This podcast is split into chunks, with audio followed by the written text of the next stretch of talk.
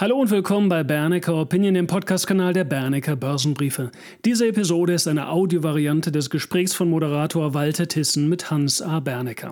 Aufzeichnungstermin und Veröffentlichung im Bernecker TV war jeweils der 12. Mai 2021. Wenn diese Podcast-Episode werthaltig für Sie ist, empfehlen Sie uns gerne weiter und hinterlassen uns auch gegebenenfalls gerne eine Bewertung. Vielen Dank schon mal. Und nun eine gewinnbringende Zeit mit dieser Bernecker Opinion Podcast-Episode. Herzlich willkommen zum neuen Themencheck mit Hans Bernecker im Rahmen von Bernecker TV. Das Motto ist diesmal Sell or Buy in May? Fragezeichen, Ausrufezeichen. Warum Fragezeichen und Ausrufezeichen? Die Antwort auf dieses Motto ist, es kommt darauf an. Und was es damit auf sich hat, sollen Sie in den nächsten Minuten erfahren. Schön, dass Sie, liebe Zuschauerinnen und Zuschauer, dabei sind.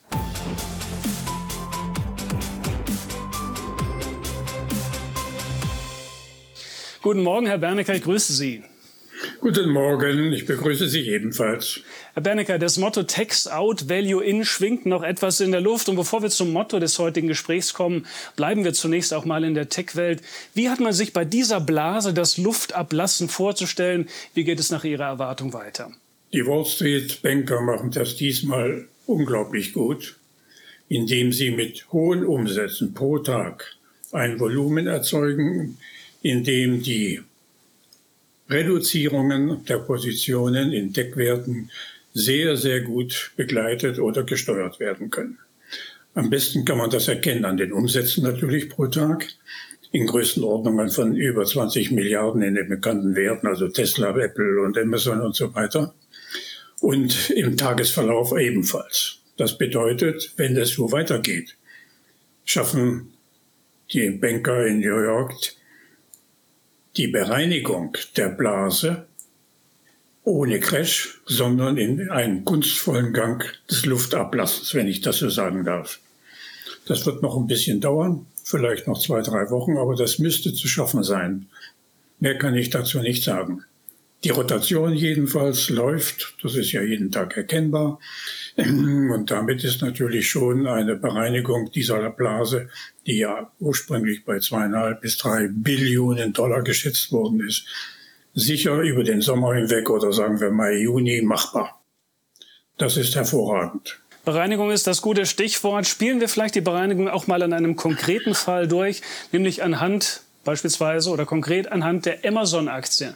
Wie erwarten Sie hier den weiteren Bereinigungsverlauf? Naja, die Vorgabe lieferte ja gestern schon Herr Bezos, indem er schon mal 6,7 Milliarden Dollar Aktien verkauft hat. Das sind 6 Prozent seiner Bestände überhaupt. Zusammen mit dem letzten Verkauf, ich glaube, das war vor zwei Monaten, hat er sich inzwischen äh, von rund 10 Prozent seiner Position verabschiedet. Völlig richtig. Der weiß es genauso, wie auch die Logik äh, ergibt, dass die Spitze der Amazon Bewertung erreicht worden ist und sein Rücktritt, sein frühzeitiger Rücktritt, den habe ich ja schon vor einigen Wochen kommentiert, ergibt das Gleiche. Kurzum, die Bewertungen sind angelangt an Spitzenwerten, die sich einfach nicht mehr fortsetzen lassen. Und mit dem langsam, sagen wir mal, langsamer laufenden Geschäft in den nächsten Wochen und Monaten nach der Pandemie nehmen die Zuwachsraten sowohl im Umsatz natürlich auch im Gewinn ab und damit auch die Bewertung. Also das läuft insgesamt hervorragend. Für alle gilt das mehr oder weniger in gleichem Umfang, für die ganz Großen natürlich besonders schwierig, für die Kleineren ein bisschen leichter. Aber ich bin mit dieser Rotation nach klassischer Art besser zufrieden als vor, zwei, vor 21 Jahren, als wir damals immerhin einen Verlauf hatten, wo der Nasdaq 100 von Januar 2000 bis, in, bis Januar 2001 immerhin um 37 Prozent abglitt. Und zwar schrittweise und nicht abrupt oder crashartig. Der S&P hat in dieser Zeit damals sogar 7 Prozent zugelegt. Das nennt man Rotation. Bleiben wir in der Tech-Welt oder beziehungsweise in der Mischzone zwischen Tech und Automobilwelt in diesem Fall. Tesla natürlich auch ein ganz prominenter Name. Spielen wir auch hier vielleicht mal das Zukunftsszenario durch. Wie erwarten Sie hier das weitere Dampfablassen? Bis wohin könnte die Aktie in diesem Prozess noch laufen? In mehreren Schritten und über lange Zeit, habe ich das schon einmal gesagt, werden wir landen irgendwo bei 300. um eine Zahl in den Raum zu stellen. Die Verteidigung läuft jetzt bei rund 600. Gestern waren es 603, das ist, glaube ich, das Tagestief. Und natürlich sind alle Beteiligten daran interessiert, das Ganze in geordneten Rahmen zu halten. Jetzt stellen Sie sich bitte mal vor, wie das kunstvoll gesteuert werden muss, ganz zwingend, bei einem Tagesumsatz von 28 Milliarden Dollar und sinkenden Zinsen, äh, sinkenden Kursen, also einem offensichtlichen Verkaufsdruck. Das ist, wird ein Kunststück, das ist keine Frage. Das werden die hinkriegen mit den technischen Instrumenten. Wie die berühmteste Investorin äh, dabei aussehen wird, wissen wir nicht, aber wir können uns ja mal den Chart anschauen von ARK Invest, das ist ja der berühmte, der bekannte Fonds ähm, von Cathy Wood, die damit der beste Fonds des Jahres im letzten Jahr war und wie nun die Rückbildung des Vermögens läuft. Hier geht es schlicht und einfach um Investitionen in einem Fonds und vollkommen indexorientiert. Die größte Position ist ja mit 11 Prozent Tesla. Und daran können Sie fühlen und nachvollziehen, wie die genannte Rotation des Marktes sich in einem solchen Schwergewicht niederschlägt. Und wenn wir bei Bereinigungen sind im Markt, dann könnte man denken, auf niedrigerem Niveau steigt man wieder ein. Und in dem Kontext möchte ich auch einen Seitenblick machen auf Unternehmen aus dem Bereich der alternativen Brennstoffe oder äh, Energien, äh, konkret Plug Power und Nell. Hier dürften sich ja viele Anleger eine blutige Nase geholt haben, selbst wenn sie erst im Rücksetzer eingestiegen sind. Also wie viel von einer sinnvollen Korrektur ist bei diesen Aktien bis jetzt schon absolviert? Naja, also 50 Prozent oder bei Blockbauer, glaube ich, sind es schon 75 Prozent. Das kann man manchmal gar nicht mehr ausrechnen. Wenn Sie sich den Chart angucken von Blockbauer oder von Nell und wie die anderen alle heißen, dann können Sie erkennen daran, wie weit und wie unglaublich verantwortungslos Banken noch im Januar oder Februar diese Aktien Kleinanlegern zum, Verka zum Kauf empfohlen hatten mit fantastischen Zielsetzungen aller Art und was daraus geworden ist. Ich habe pausenlos davor gewarnt, leider habe ich recht gehabt. Ich bin das, finde es gar nicht lustig, das muss ich sagen. Ich bedauere nur, dass solche Dinge vorgekommen sind und bisher habe ich keine wirkliche Kritik aus diesen Reihen bisher gehört oder gesehen. Kommen wir damit zum Motto des heutigen Gesprächs. Sell or buy in May? Fragezeichen, Ausrufezeichen. Ich hatte es bereits anklingen lassen. Es kommt darauf an. Was hat es damit auf sich? Worauf kommt es denn nun an im Portfolio-Management? Ich habe seit Wochen oder seit Jahresanfang immer wieder gesagt, wir brauchen eine äh, Cash-Reserve zwischen 20 bis 40 Prozent. Meinetwegen als Mittelwert 30 Prozent. Weil die Korrekturen beginnen werden und dann muss ich handlungsfähig sein. Nur so bekomme ich als Privatanleger die Möglichkeit, mit dieser Cash-Position mir die Kurse auszusuchen, die nach einer Korrektur die neuen Kaufkurse darstellen. Ob das bei den Tech schon der Fall ist, möchte ich bezweifeln. Wenn Sie sich die einzelnen großen Werte anschauen, die haben gerade ihre Umkehrformation absolviert und befinden sich jetzt im Abstieg. Ein Abstieg wird in der Regel immer geführt in dieser Größenordnung nicht nach ABC, sondern in fünf, in den drei Raten, wie Sie erkennen, nach Fibonacci für die Fans, die das kennen. Nicht nur Fans, sondern auch Fachleute. Ich orientiere mich sehr gern daran. Und das ergibt keine Korrektur im kurzen Rahmen, sondern im längeren Verlauf. Also, die Korrekturen in den großen Text, die schauen wir uns regelmäßig an mit allen Für und Wider und täglichen Korrekturen aus technischen Gründen, aber am Ende sind wir noch längst nicht. Die sind keine, Kauf, keine Kauffälle. Es sei denn, dass etwas ganz Neues passiert, dass irgendeiner, meinetwegen jetzt Apple nur als Beispiel genannt, eine völlig neue Erfindung äh, vorträgt, sozusagen ein zweites äh, Smartphone. Naja, das wäre so etwas. Aber etwas anderes müsste es schon sein, etwas Sensationelles. Darüber verfügen kein, verfügt kein einziges Unternehmen dieser Art. Also ist die Rückbildung der Bewertungen oder der Marktwerte eine Sache von mehreren Monaten. Für mich sind sie also, wie gesagt, vergessen. Die andere Frage ist, im Zuge dieser Rotation konnten Sie in den letzten Wochen beobachten, dass eigentlich unverhältnismäßige Korrekturen eingetreten sind nach Vorlage der Zahlen, die eigentlich ganz gut ausgesehen haben. Und trotzdem ver verliert ein solches Papier plötzlich 15 Prozent, 10 Prozent ohne Grund. Aus dem deutschen Mittelklassebereich vom MDAX konnten Sie das in den letzten äh, drei Wochen allein in, ich glaube, mehr als 30 Fällen nachvollziehen. Das sind die Fälle, wo ich sage, die Sache stimmt, die Bewertung stimmt. Die überspitzten Bewertungen der letzten Monate sind mit der Korrektur rausgenommen worden. Mein Schlüssel war immer so 20, 25 Prozent, der bleibt es auch. Oder einfach ausgedrückt hat eine solche Aktie 25 oder 30 Prozent korrigiert. Da können Sie Bechtel genauso dazu nehmen wie alle anderen, um einige Namen zu nennen. Dann gehe ich bereits schon in neue Position. Dann weiß ich, ah, die Ergebnisse stimmen, die Aussagen der Vorstände sind nachvollziehbar als Plangrößen, die Bewertung stimmt und mit denen kann ich investieren. Und dafür brauche ich die Cash. Und die, deshalb muss ich im schwierigen Mai-Monat, an dem mir diese Zahlen jetzt alle vorliegen, im Zuge der Berichtssaison, muss ich handlungsfähig sein. Dann bin ich auf der Kaufseite. Dann ist für mich nicht Sell in May, sondern Buy in May. Denn so wie ich jetzt tiefen Kurse erwische oder erwischen werde in den nächsten Wochen, so gut sieht meine Performance dann schon per Jahresende aus. Okay, Sie setzen jetzt hier schon voraus, dass man also auf Cash sitzt, dass man also im Prinzip Ihrer Empfehlung von früher gefolgt ist.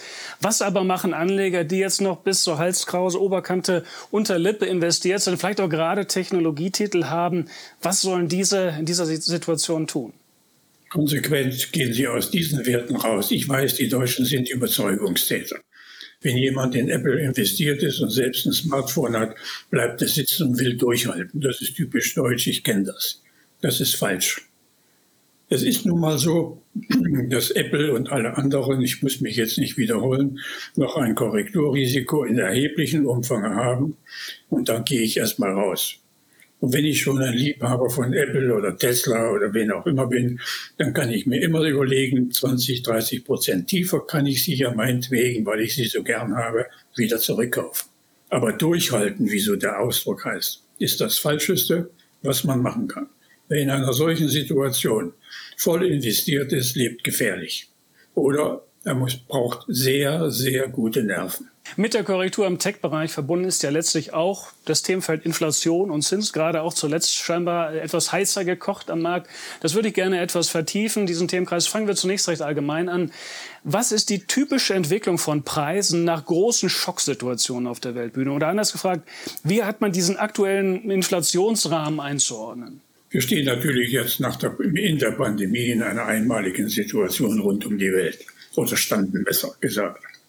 Alle Betriebe, die irgendwas produzieren, auch Händler, mussten in dieser Zeit alle ihre Lager reduzieren auf den Minimumwert oder gar null. Nun, das war richtig, sonst hätten sie nicht überlebt. Das wäre nicht zu finanzieren gewesen. Nun öffnen sich die Märkte und nun müssen alle gleichzeitig ihre Lager wieder hochfahren. Die Stahlverarbeiter, die Kupferverarbeiter, die, alle Agrarprodukteverarbeiter, wie auch immer. Das bedeutet, in gleicher Zeit ist der ganze Markt darauf konzentriert, seine Leger hochzufahren und fragt die Menge nach. Eine solche Entwicklung führt unweigerlich zu Preissteigerungen, geht ja gar nicht anders weil das mit Kosten verbunden ist. Das Flicken zustande kommen von Lieferketten. Die ganzen äh, Frachten sind explodiert, weil Frachtraum plötzlich nicht mehr zur Verfügung steht. Und bis das Ganze wieder in die Gänge kommt, dauert das in der Regel nach den Schätzungen der Konjunkturfachleute, na sagen wir nicht die Konjunkturfachleute, sondern die, die das zu, zu tätigen haben, also meinetwegen auch die Autobauer, braucht ungefähr 18 Monate und so lange gibt es einen Doppeleffekt, einen Basiseffekt, wie ich ihn gerade geschildert habe, in der Menge, Tonnage oder Stück, und B einen Preiseffekt. Und dann explodiert die Inflation. Man muss aber wissen, dass dies immer eine Begleiterscheinung aus einer Krise ist. Jede, jeder Zyklus beginnt stets oder ist so gut, wie die Preise steigen. Deshalb ist dann eine Inflation in dieser Phase, in der, die ich gerade beschrieben habe, ein Treiber und kein Bremser.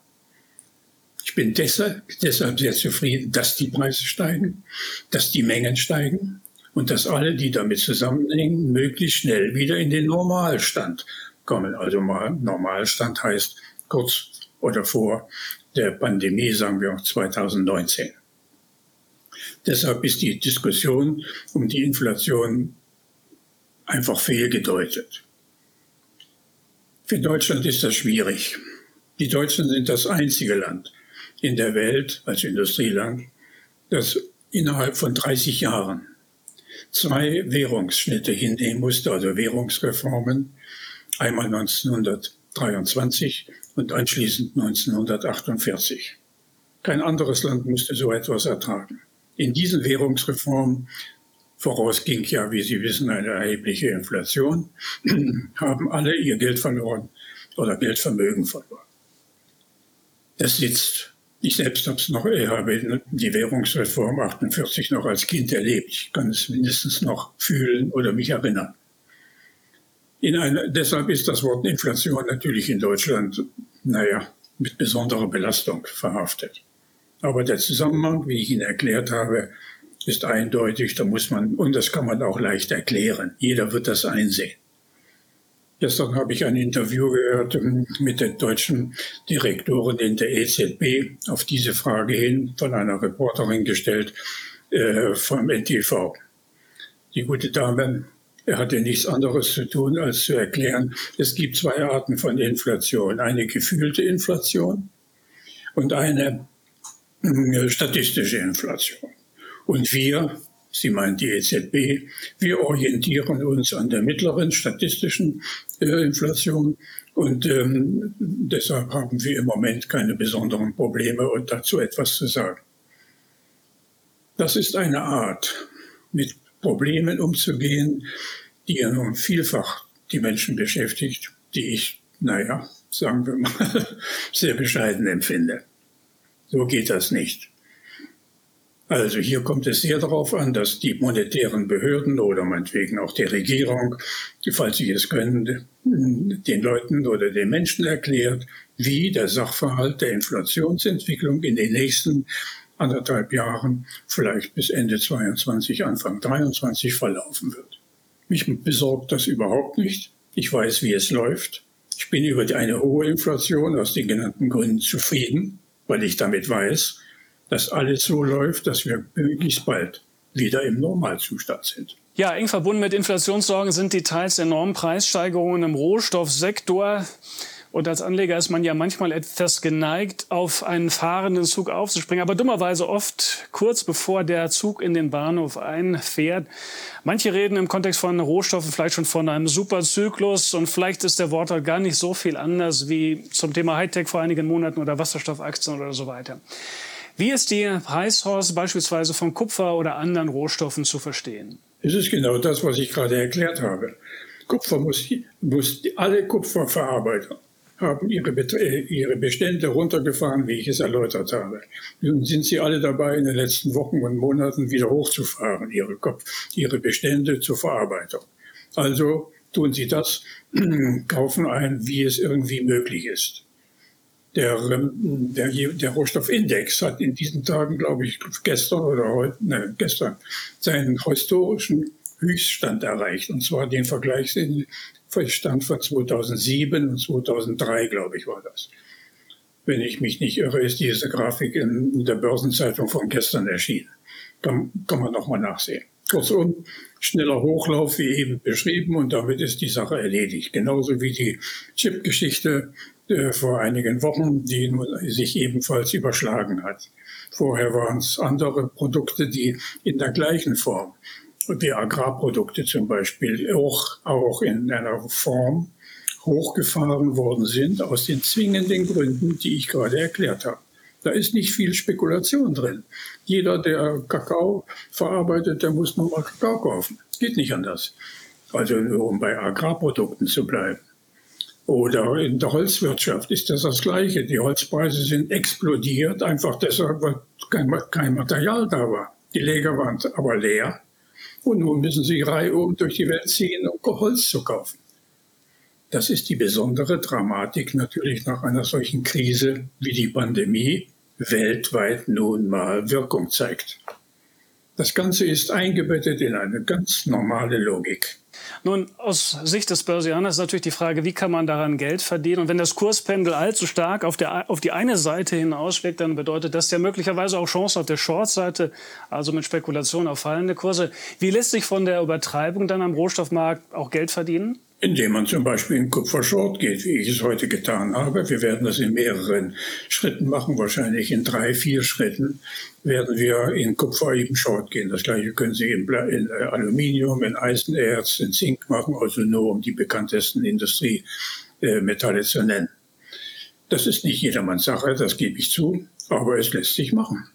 Man muss es nur dosiert machen, denn die Preise sind ja Weltmarktpreise und sie werden von vielen, sagen wir mal, beeinflusst, sodass ich nicht genau sagen kann, wo ist der Endpunkt einer Preisentwicklung vom Kupfer. Gibt es noch einen Dollar mehr oder weniger? Das weiß ich nicht. Also kann ich mich nur an, das, an den Topwert für meine Short-Position herantasten. Das tue ich dann schrittweise und das werden wir im TBD wahrscheinlich in den nächsten Tagen, wir haben gerade angefangen heute, werden wir dann konkretisieren. So fährt man sinnvoll Trends mit, die in die falsche Richtung gelaufen sind und nun wieder kippen müssen. Ich betone, das, ist, das Ganze ist nicht besonders spekulativ, es ist nur eine Frage der Logik, mehr nicht. Ja, meine Damen und Herren, TB Daily, das ist das Stichwort, ein Trading-Brief aus unserem Haus. Schauen Sie gerne rein auf unsere Produktseite, auf der äh, Webseite www.bernecker.info. Dieser Brief ist im Einzelabruf zu erwerben, aber eben auch im Abo. Herr Bernecker, bleiben wir noch im Rohstoffsektor, jetzt aber nicht bei den eigentlichen Rohstoffen selbst, sondern an Unternehmen, die da dranhängen, beispielsweise eine BHP Billiton, Anglo American, Rio Tinto oder auch Glencore. Sind das im Moment für Sie auch Positionen, die man aus dem Depot geben sollte in diesem Umfeld? Ich muss mich nämlich nicht mehr dabei sein. Ich habe frühzeitig darauf hingewiesen, wir sind frühzeitig investiert. Zwischenzeitlich waren wir sogar über Stops mal rausgefallen. Aber die Charts sehen alle das gleiche aus, was ich vorhin gerade für die Metalle gesagt habe. Das, was jetzt läuft, ist natürlich bei diesen Firmen nachvollziehbar, nämlich die das Hochfahren der Fördermittel, also der, der, der Förderfabrikate. Im Aluminium ist es ja etwas anders, weil die Aluminiumproduktion auf der Bauxit-Ebene arbeitet, aber im Prinzip ist es das Gleiche.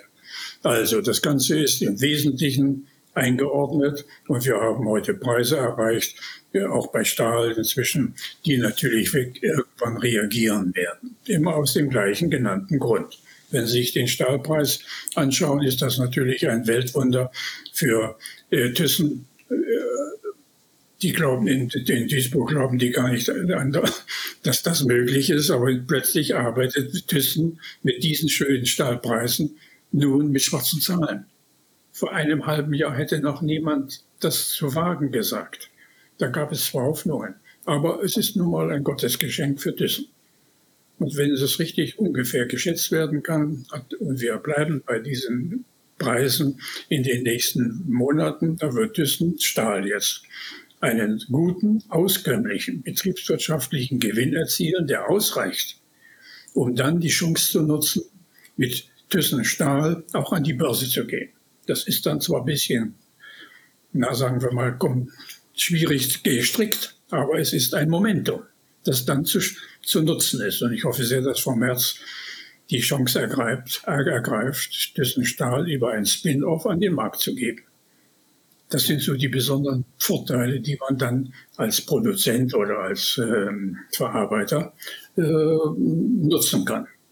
Also für die großen Stahlkonzerne, die Sie gerade genannt haben, ist das Wesentliche des Geschäftes äh, gelaufen. Ich kann immer nur das Gleiche sagen. Diese ganzen Sektoren sind immer zyklisch. Anders geht es nicht. Alle Warenmärkte dieser Art äh, funktionieren im Wesentlichen zyklisch, leider gelegentlich ein bisschen hektisch, aber das gehört mit dazu. Man muss nur wissen, wie ein Zyklus funktioniert. Ich verwende ja gern diesen Namen Schweinezyklus, weil das am einprägsamsten ist. Herr Bernecker, bleiben wir noch beim Themenfeld Inflation stehen. Sie hatten vorhin schon etwas angedeutet, dieser Angstreflex, gerade vielleicht auch bei uns Deutschen in Bezug auf das Thema Inflation. Eine Tangente von Inflation zum Aktienmarkt ist ja der Zins. Allerdings müssen Zins und Inflation ja nicht im Gleichschritt laufen. Es kann sein, dass eine Seite vorläuft. Was erwarten Sie in diesem Fall? Wird die Inflation schneller laufen als der Zins? Denn das ist ja Relevanz, relevant dann dafür, wie sich der Realzins oder der inflationsbereinigte Zins entwickelt. Was läuft vor aus Ihrer Sicht, der Zins oder die Inflation? Die Inflation hat ja schon begonnen. Wir, sitzen hier, wir liegen ja jetzt schon bei zwei Prozent nach der letzten statistischen Zahl von heute Morgen.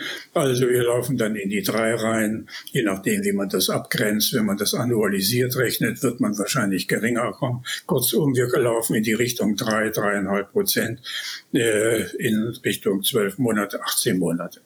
Das ist nicht viel, aber ich habe das gerade erklärt.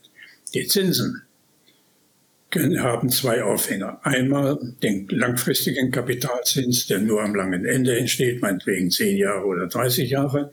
Der hat, da hat bereits die Zinswende begonnen, aber in Minischritten. Langsam, weil sie im Markt entsteht. Keine Notenbank kann da entscheidend eingreifen.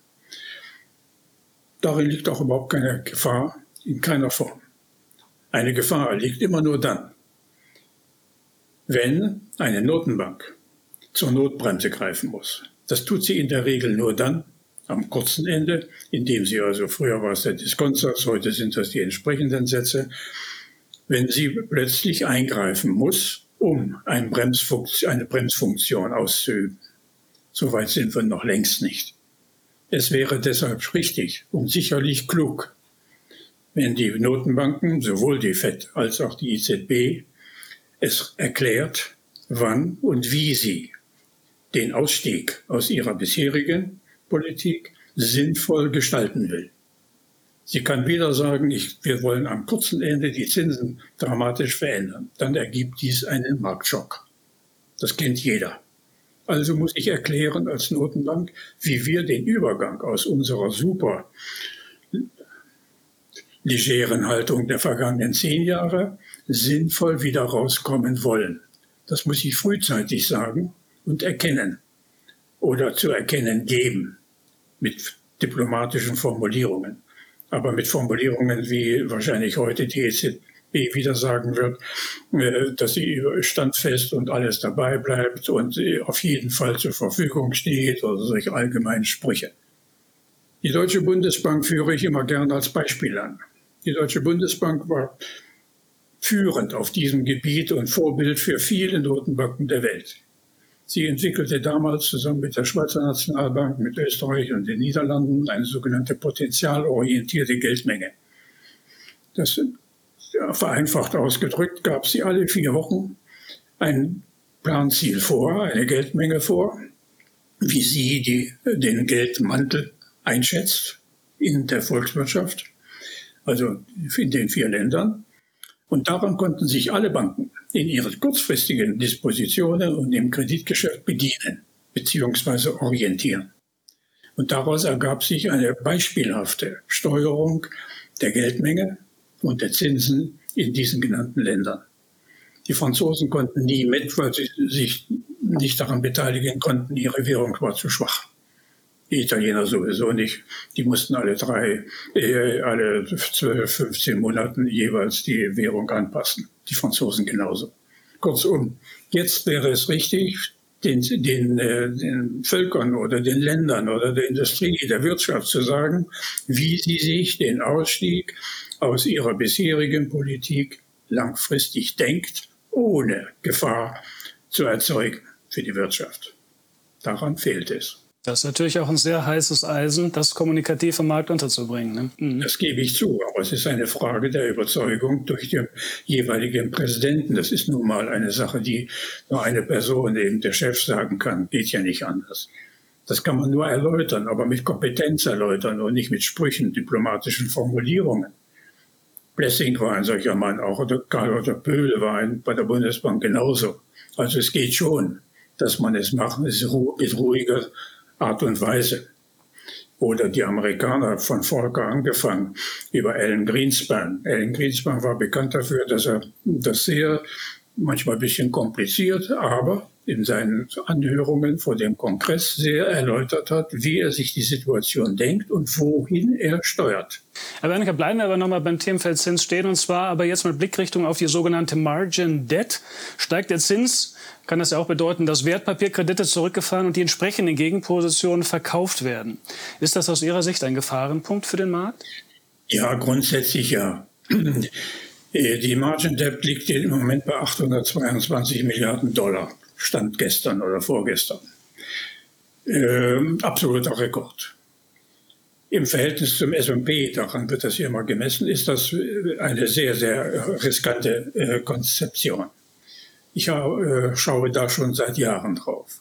Aber was ich nicht wusste, und das ist gestern, das war vorgestern, glaube ich, ja, ergänzend erläutert worden, in Verhältnis zum Marktwert in Dollar gerechnet, sind diese Kredite merkwürdigerweise noch immer deutlich niedriger als in der letzten Krise 2008, äh, also vor ähm, Lehman.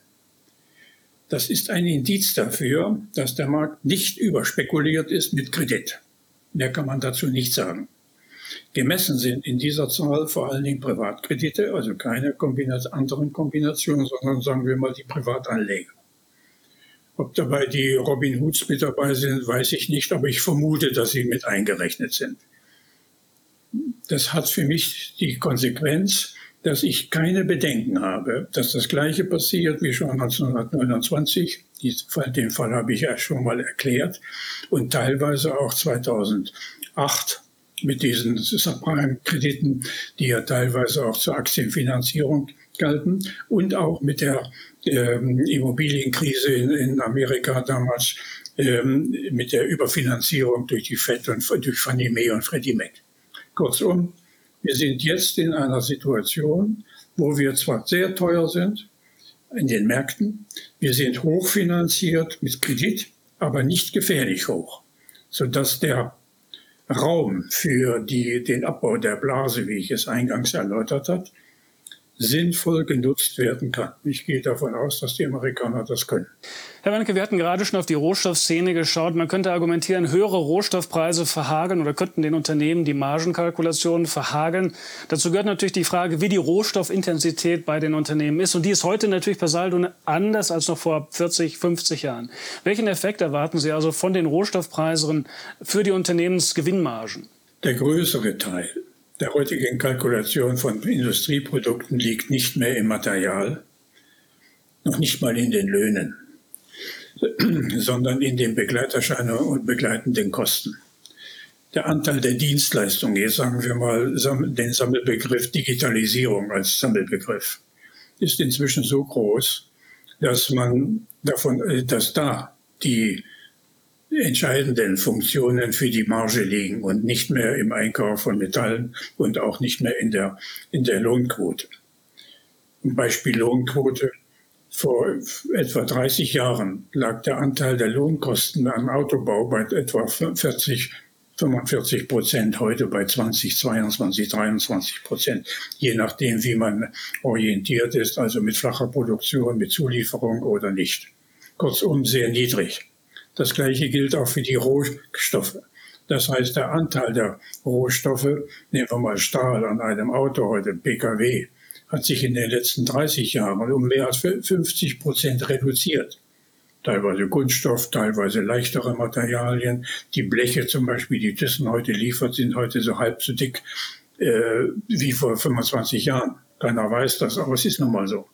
Also das sind alles die Größenordnungen, die heute eine Rolle spielen. Deshalb ist der Anteil der, ich nenne sie jetzt mal der kreativen Leistungen an einem Produkt, egal ob Auto oder Fernseher oder was auch immer, sehr viel größer als früher mit den hohen Materialkosten. Mhm. Aus diesem Grunde machen mich die Materialien, machen mir gar keine Sorgen. Okay.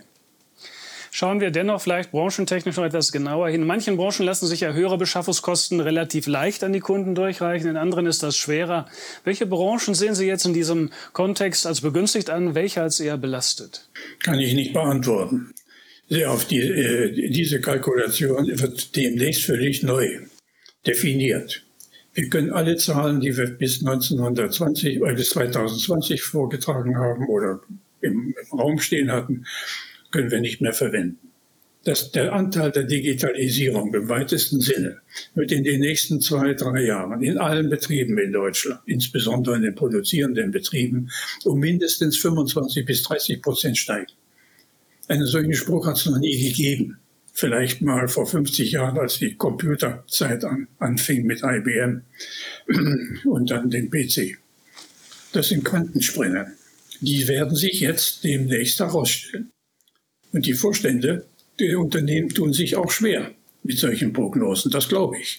Ich täte mir das auch. Würde mir schwerfallen zu sagen, was ich alles tun muss, wie ich investieren muss, um ähm, auf diese Konsequenz zu kommen. Meine Kosten völlig neu zu orientieren. Homeoffice gehört dazu.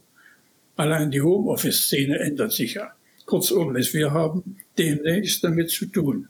Nicht zu fragen, welcher Sektor demnächst zu favorisieren ist, sondern welches Unternehmen hat ein gutes Management, das die Situation erkennt und kreative, das Wort kreativ ist, stelle ich in den Mittelpunkt.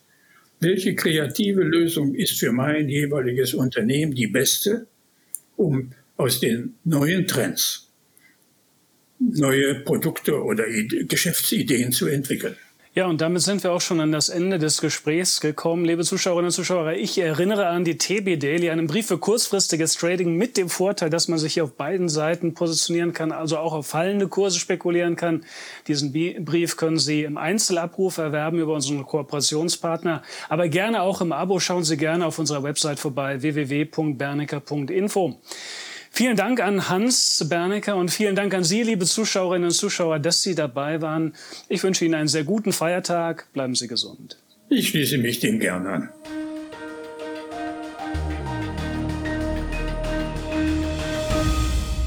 Bitte beachten Sie die nachfolgenden rechtlichen Hinweise. Die Veröffentlichungen werden von der Hans A. Bernecker Börsenbriefe GmbH erstellt. Dienen ausschließlich der Information und sind kein Ersatz für eine klassische Anlageberatung. Mit den Veröffentlichungen wird weder ein Angebot zum Verkauf, Kauf oder zur Zeichnung eines Wertpapiers oder Anlagetitels unterbreitet. Die in den Veröffentlichungen enthaltenen Informationen und Einschätzungen zu den Wertpapieren stellen keine Empfehlung dar, sich in den beschriebenen Wertpapieren zu engagieren. Die in den Veröffentlichungen gegebenen Informationen beruhen auf Quellen, die wir für zuverlässig erachten, jedoch keiner neutralen Prüfung unterzogen haben. Die Hans A. Bernecker Börsenbriefe GmbH übernimmt keine Gewähr und keine Haftung für die Richtigkeit und Vollständigkeit der hierin enthaltenen Informationen. Die in den Veröffentlichungen vertretenen Meinungen stellen ausschließlich die Auffassungen der Autoren und der Redakteure dar und können sich jederzeit ändern. Solche Meinungsäußerungen bzw. Änderungen müssen nicht veröffentlicht werden. Technische Analysen geben ebenfalls ausschließlich die Meinung der Redakteure wieder und ersetzen keine individuelle Anlageberatung. Es ist nicht ausgeschlossen, dass Mitarbeiter in Aktien oder sonstigen Anlageinstrumenten, die besprochen werden, selbst investiert sind.